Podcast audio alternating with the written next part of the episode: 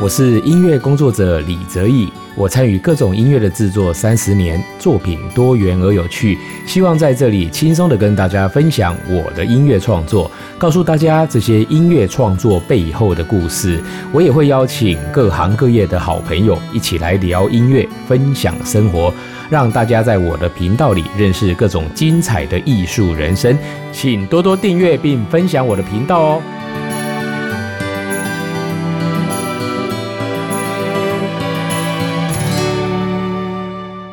欢迎收听李泽毅的音乐吧。今天我们的节目呢，要跟大家介绍一场音乐会哦。这场音乐会呢是四月十号哦，弯声乐团的《潮响起》。呃，古典撞台湾的这场音乐会，那这场音乐会呢，我们是要演出呢，在万声乐团的第五号作品里面的哦，这所有的音乐。那这张作品呢，其实我们在去年有得到金曲奖的入围，最佳编曲奖哦，是以《十面埋伏》这首曲子入围的。那这张专辑呢，还有这场音乐会的作品呢，这些音乐其实都在台湾这块土地上哦哦，还有在华人地区哦，就传颂超过百年以上的这些。音乐哦，甚至还有高达三百年，所以呢，我们会在这场音乐会里面用一种方式哦来对比西方的古典音乐，也就是说，当这些音乐在台湾这边发生的时候，在东方这边发生的时候，西方的古典音乐他们那个状态是什么呢？它生在什么样的时期里面？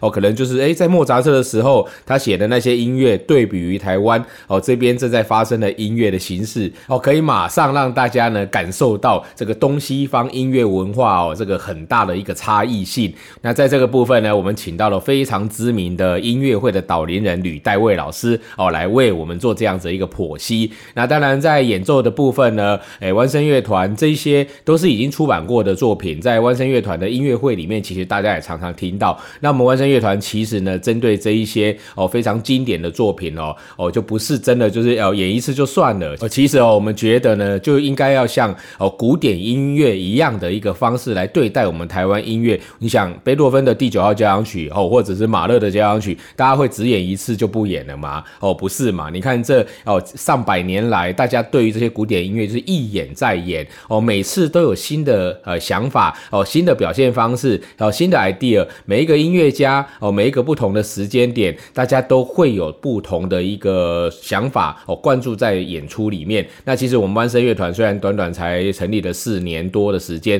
但是我们每一次要演奏一首相同的曲目，我们都是重新排练，而且呢，重新赋予它不一样的一个演出的表现方式哦。这也是我们希望说用相同的规格来对待我们台湾音乐的一个非常具体的做法哦。所以也就是说，如果刚好你也是收藏了这张唱片，我非常的建议你来到现场再来听我们关心乐团演奏这些唱片里面的音乐，你会发现才过了一年多的时间，其实我们万声乐团对这些。音乐的想法哦，跟理念，还有演奏上面的技术哦，其实又改变了不少哦哦，所以这也是来听现场音乐会跟在家里听唱片非常大的不一样。好，那现在呢，就我让我们来抢先听一首，在这次音乐会里面。会演出的曲目就是《小黄鹂鸟》。那这首曲子呢，其实大家会觉得它是一首儿歌，可事实上它的出处呢是从蒙古来的哦。蒙古的音乐呢，它分成长调跟短调哦。长调是一个比较自由吟唱，然后没有拍子的一种那个音乐的风格，而短调呢，就是像《小黄鹂鸟》这样子哦，它有拍子，然后大家可以跟着来传唱哦，所以这首曲子呢才会被大家呢这样子的。大幅度的那个传送哦，好，那这首小黄鹂鸟呢，虽然它很简单，但是经过哦重新的创作跟编曲之后呢，其实它会呈现一个还蛮不一样的哦音乐风格。那我们今天呢，就来欣赏弯声乐团的演出。